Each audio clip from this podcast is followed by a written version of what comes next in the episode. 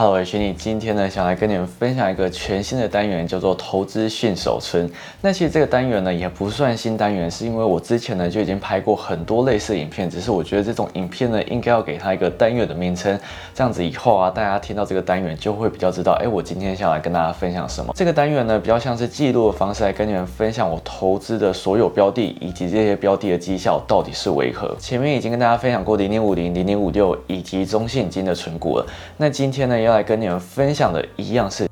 但是不同的是呢，它是的连接基金。如果你对的连接基金有兴趣的话呢，我就继续看下去吧。我相信大家在接触投资的时候，第一个部分不是先接触股票，不然就是基金。而在股票部分，ETF，我相信一定是现在非常多人在热烈讨论的标的。但是如果说你今天想要投资股票或者是 ETF 的话，你呢就必须开立你的证券户以及交割户。可是呢，因为有些人是比较习惯购买基金的，那这个时候或许你就可以选择 ETF 的连接基金。那我这边先简单的跟你们分享一下 ETF 的连接基金到底是什么。基本上这档基金的净资产百分之九十趴以上会投资同一档的 ETF 来作为主要的投资标的，接下来剩下十趴可能会投资于金融相关的商品，或者是流动性高的短期投资工具。而在于经理费的部分，百分之九十趴投资 ETF 的部分呢，是不会再额外多收经理费的，而剩下百分之十的部分经理费则是会跟主基金相同。ETF 连接基金的特色就是你今天不需要去开立证券户，你今天基本上可以在基金的平台或者是银行就可以直接申购。而另外一个特点就是你今天可以选择累积型或者是配息型。那配息型，我相信大家应该也很了解，就跟股票一样，它呢会在固定的时候配发利息给你。至于累积型的部分，就是不发放股利，而将这些股利啊拿去再投资进入你的基金净值里面，这样子你就可以不需要再额外丢钱进去，一样也可以达到复利的效果。而累积型的另外一个好处呢，就是它可以规避税务的部分，因为现在股利呢只要超过一定的数字之后是要被课税的。但是呢，如果说你今天是选择累积型的话，就不会有这个问题。像是今天要来跟你们分享基金，就是元大台湾卓越五十 ETF 连接基金，而它的选择就可以分成两种，第一种就是不配息，也就是前面跟大家分享到的累积型，而第二种呢就是配息的部分啦。至于基金跟 ETF 比较不同的地方，就是基金一天只会有个价格，而 ETF 呢就像是股票一样，它是会随时波动的。但也就是因为如此，连接基金它就比较不适合频繁的做交易。至于在申购的费用上面，因为一个呢是从台股上面购买，而另外一个则是从基金平台上面，在于台股部分买卖上面啊，都必须负担千分之一点四二五的手续费，而在卖出的部分，则是必须再额外加上零点一趴的交易税，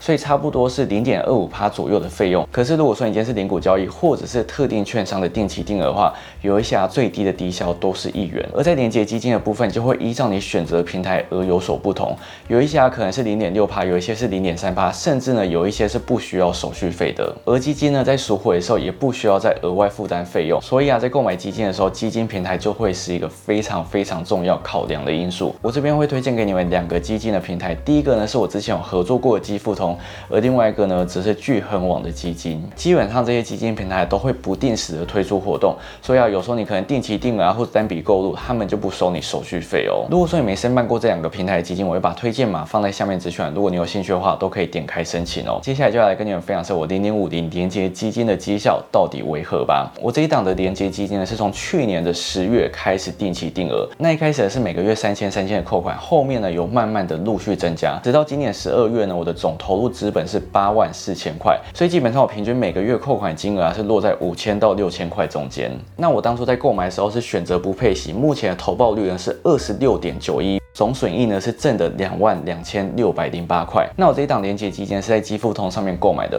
我个人认为基富通还蛮方便的一点就是，你可以透过 LINE 呢就可以知道你目前基金的绩效到底为何。那其实基富通最早之前是跟他合作好想退的部分。那好想退，我目前觉得哎它的绩效也还算是蛮不错。那如果你有兴趣的话，你也可以在下面留言告诉我，之后呢也会跟你们分享好想退的绩效哦。那我同时又去试算零点五零 ETF 它同段时间定期定额的绩效到底为何？一样呢是从去年十月开始扣款，并且陆续扣到今年，那每个月投资金额是五千五百块，累计的总投入金额是八万两千五百块，而在这期间呢，所得到股利呢是一千一百二十元，总损益的部分则是两万两千四百零三元，总报酬率呢则是二十七点零七趴，所以基本上从上面数据可以看出来，不管是 ETF 或者是连接基金，他们的数据啊会非常非常的相近，但是基本上连接基金的误差可能会稍微比 ETF 再来的大一点点，因为呢它只有百分之九十八是投资在这档 ETF 上面。其他十趴是会投资在别的东西上面，所以基本上可能会有一点小小误差。但我个人认为这个投资报酬率都是在可接受的范围里面。当然，以上这个数据就提供给你们参考。如果说你最近一直想要投资，可是又觉得哎好像去开户有点麻烦的话，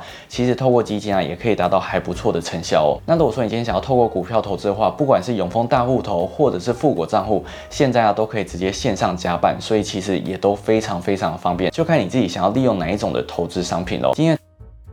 就跟大家分享到这边。如果说你还有什么其他需要补充，或有什么讲错啊，或者讲漏的部分，都欢迎你们在下面留言告诉我。如果说你喜欢这支影片，不要忘记帮我按一个喜欢或者进我，记得开小铃铛才不会错过每次上线影片哦。想要关注我更多生活动态的话，都欢迎发到我的 Instagram 或是按赞粉丝专页，也可以加入会员观看更多独家资讯，还有未曝光幕后学训练。我们下次再见了，拜拜。其实我之前